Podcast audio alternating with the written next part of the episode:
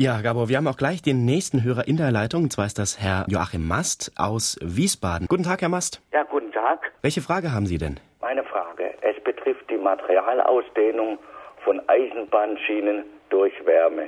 Konkret, wie wird technisch das Problem gelöst, dass einerseits die Eisenbahnschienen quasi endlos verschweißt sind und andererseits aber Stahl sich bei Sonneneinstrahlung ausdehnt, nicht unerheblich. Ja? Wohin mit dem Längenzuwachs? Mhm. So, das hat mich beschäftigt. Und ich fahre ja öfters Eisenbahn. Ne? Ich auch. Und früher, Sie haben es genau angesprochen, also heute sind die Schienen verschweißt. Ja. Früher war das nicht so, da gab es immer so kleine Lücken, damit die sich ausdehnen ja, konnten. Genau. Deswegen hat es ja früher immer, wenn man mit der Bahn gefahren ist, immer dieses Dadam, Dadam, genau, Dadam ja. gegeben. Ne? Das gibt's heute ja. nicht mehr. Ich habe bei der Bahn nachgefragt. Ich wusste nämlich selber auch nicht genau, weil ich sicher sein wollte und gedacht ja, habe, bei der Bahn, die wissen da Bescheid, was mit ihren Schienen passiert.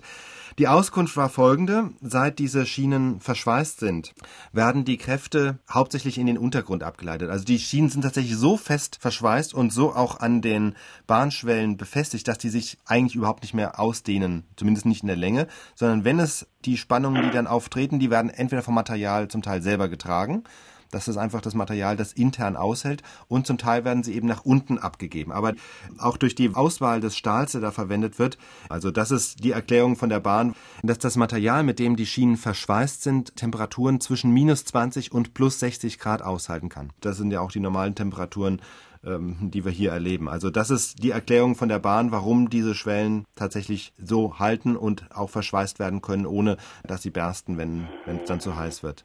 Herr Mast, sind Sie mit dieser Erklärung zufrieden?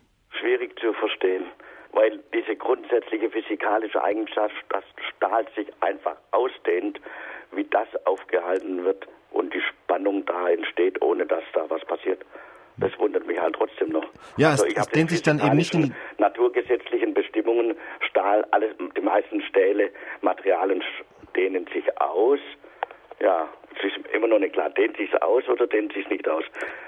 Und eine, eine lange Schiene, die vielleicht Kilometer lang ist, äh, wie soll da diese Ausdehnung nach unten abgeleitet werden? Es ist schwer zu verstehen. Ne? Es ist so, also wenn ich es richtig verstehe, ich ja, muss ja. es jetzt auch dazu sagen, wohin sich das Material ausdehnt, das ist ja noch nicht von durch die Naturgesetze gesagt. Das kann sich nach in die Länge ausdehnen, so wie es früher dann der Fall ja, war. Es kann sich natürlich aber auch sozusagen nach oben oder unten ausdehnen. Und wenn, wenn ich die Erklärung richtig verstanden habe, dehnt es sich, wenn, dann nach unten aus. Es ist ja immer auch die Frage praktisch, was ist stärker? Also wenn das Material sich ausdehnt, aber am Ausdehnen gehindert wird, weil es eben fest äh, verankert ja, ist, ist ja. dann entsteht zunächst mal ein sehr hoher Druck, eine sehr hohe ja. Spannung im Material. Und wenn das Material die aushält, ist es auch gut. Ja, ja. Also müssen wir nochmal in die Metallstruktur reinschauen, wie sich das Gefüge im Stahl sich verändert, indem es sich nicht in die eine Richtung ausdehnt, sondern nach unten und dann vielleicht auch gehindert wird, sich auszudehnen, möglicherweise, ja. Hm. Das wird schon so sein, ne? Ja, da sieht man mal, wie viel Know-how eigentlich in so einer Sache wie Eisenbahnfahren ja, ja, steckt. Das, auch, das, meint man ja eigentlich gar nicht. Das ist mir zufällig aufgefallen mal, weil ich mal einen technischen Beruf gelernt habe.